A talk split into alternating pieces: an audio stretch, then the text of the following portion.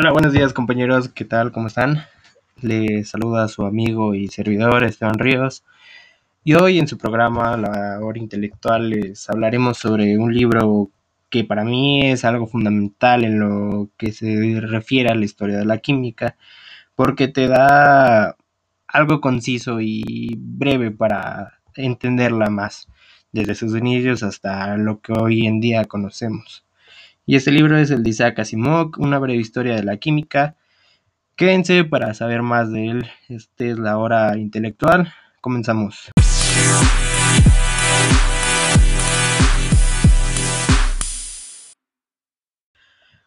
Les voy a empezar hablando sobre cómo conseguí este libro. Bueno, este libro es muy popular, lo venden en casi todas las librerías. Yo lo conseguí en la librería El Sótano por un precio de 202 pesos, pero en precio de lista está en 240 aproximadamente. También se puede conseguir en el Sótano, en Porrúa, en Gandhi, varias librerías grandes, o si no, en cualquier chica, más o menos. Y bueno, lo conseguí ya en Bellas Artes, un lugar céntrico, ahí enfrente del hemiciclo Juárez, al lado del Museo de Tolerancia, es muy conocido, yo creo. Y les voy a hablar un poco sobre Isaac Asimov. Isaac Asimov nació en Petrovich en el, el, año de 1920, el 2 de enero, para ser más concisos. En esta ciudad, Petrovich, es muy chiquita y era de la antigua y extinta Unión Soviética. Está más o menos a 400 kilómetros de Moscú.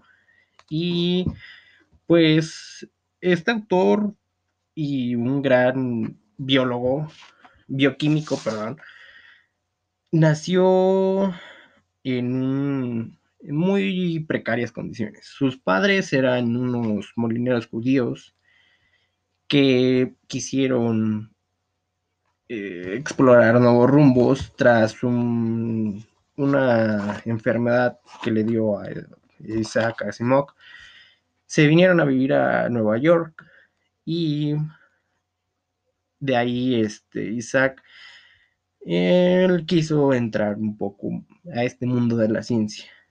Y él fue rechazado de la Facultad de Medicina cuando era muy joven y tuvo como su primer título universitario, un, un posgrado en química en 1941 y también estuvo un breve y corto tiempo en el ejército como químico naval y en la década de los 1940, la carrera literaria de Isaac Asimov basó principalmente en la publicación de relatos cortos hasta 1950. Y en los años consiguientes encontró Isaac Asimov su vocación, que era, pues sí, eh, hacer novelas, pero esas novelas tuvieron un gran impacto en lo que hoy conocemos en día. Uno de sus libros es Yo Robot, eh, Fundación, Fundación de Imperio y pues el libro que les estoy relatando, que es una, una breve historia de la química. También otro de sus libros y es muy bueno, es La bóveda de cero y el, y el que leí. Bueno, él tuvo algo muy interesante y que lo conservamos el día de hoy con sus con su postulado más, ¿cómo se le podría decir? Su postulado más interesante, quien, quien hoy en día este, se mantiene, que son las tres leyes de la robótica, que dice que un robot nunca puede dañar a un ser humano, un, un robot debe de obedecer al ser humano y que un robot debe de proteger su propia existencia hasta que un proceso entre conflictos de la primera y segunda ley. ¿Y qué más decir de Isaac Asimov? Murió el 6 de abril de 1992 en Nueva York, en Brooklyn. Y fue muy trágica su muerte, porque se fue a los 72 años. Yo creo que todavía le podía, podía sacar un poco de su intelecto y darnos ese gusto de leerlo un poco más. Bueno, este libro cuenta desde los principios de la química, que al principio se le conocía como alquimia Y la química como tal fue descubierta más o menos en los 1600 por ahí de ese entonces. Este libro empieza con, con decirte que es como tal, cómo empezó la química. Y esta fue en la antigüedad, cuando todavía éramos sedentarios y, y no teníamos como tal algo como sociedad. Empezó con el descubrimiento del fuego y de ahí se fueron dando varias, varias, este, varias otras este, importantes descubrimientos. Bueno, empieza con el fuego, y de ahí te empieza a relatar cómo fue que el hombre, por medio de sus sociedades, y cómo estuvo relacionada la química con este proceso llamado vida.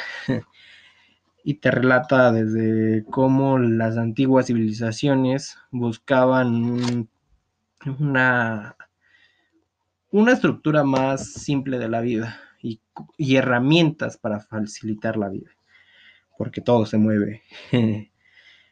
este se empezó desde que como algunas antiguas civilizaciones como los romanos, los persas, los los egipcios buscaban mejores este, armas, mejores tratamientos.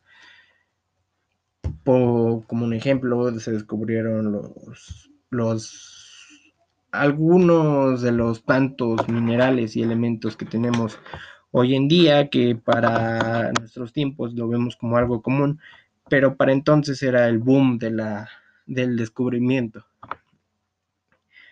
Eh, como un ejemplo, se descubrieron que haciendo aleaciones se podría hacer un mejor material para las batallas y haciendo mejores eh, no sé, mejores tratamientos para las personas como los egipcios que por medio de la alquimia encontraron propiedades que tenía el mercurio, que tenía algunos hierros, el, el este, cómo, cómo hacer herramientas más esenciales para, para nosotros.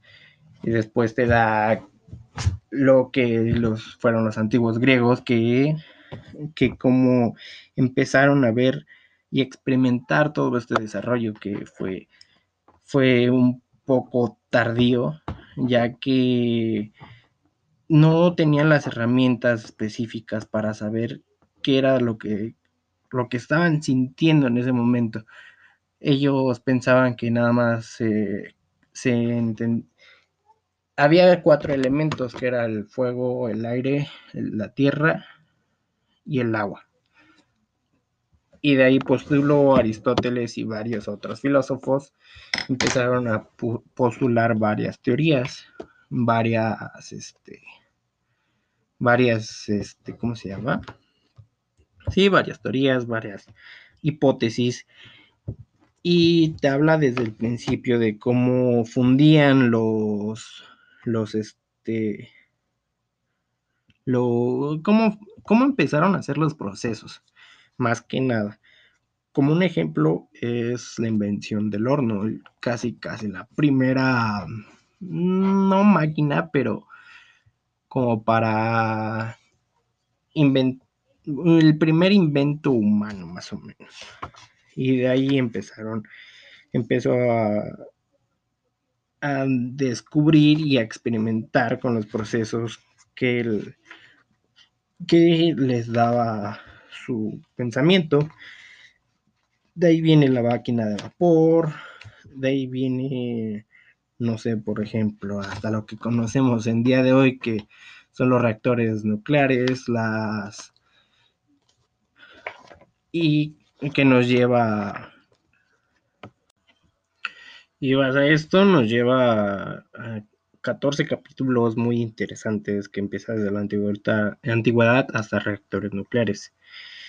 Bueno, cada uno de los de los capítulos nos habla cómo la química se fue desarrollando desde sus procesos más simples hasta los más complejos, que son los reactores nucleares, lo que hoy en día yo considero y lo que me dejó esta, esta, este, este libro es que es el futuro, porque podemos crear energía con dichas reacciones.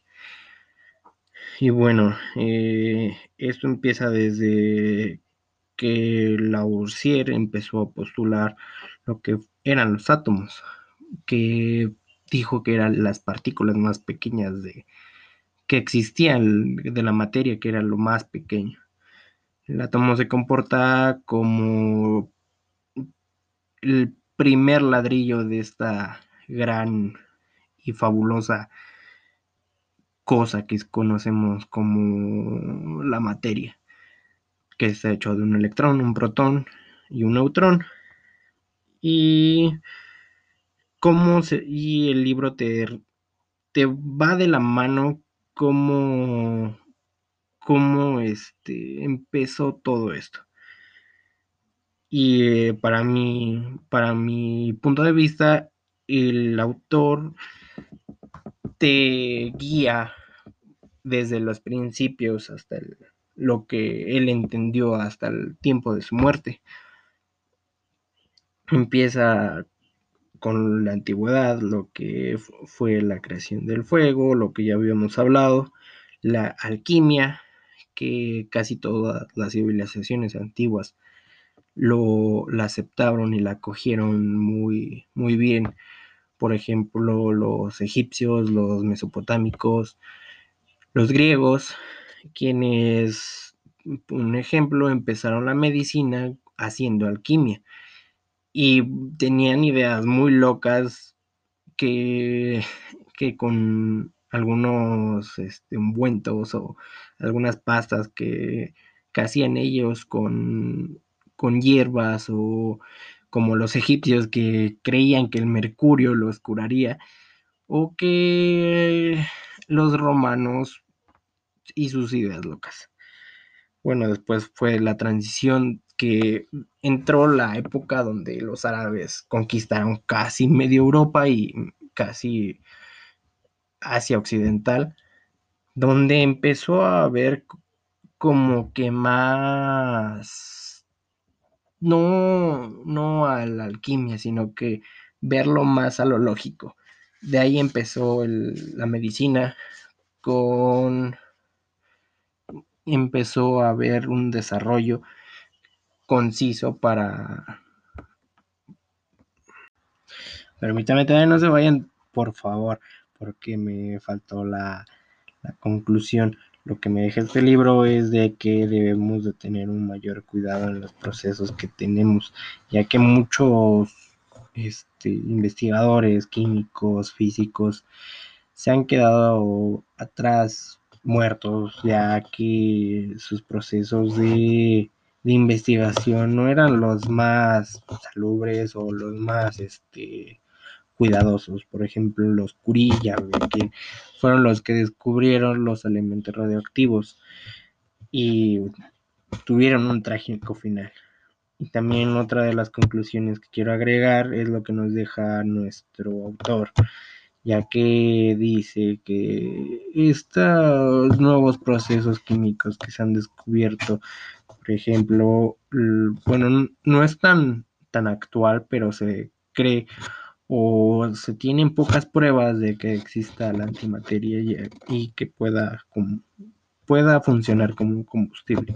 También lo que es este, la energía nuclear, que es muy buena, pero a la vez es muy mala dependiendo de cómo lo utilices. Tiene tanto por el tanto el ser humano por investigar, por crecer, que es el principio, a mi parecer, de, una, de algo muy maravilloso que podemos ver en, no sé, 100, 200 años, porque no creo que nos alcance a ver a nosotros. Y bueno, me, me gustó estar un rato con ustedes. Tengo que ir. Ahora sí, ya se terminó este programa. Muchísimas gracias. Que los Hasta luego.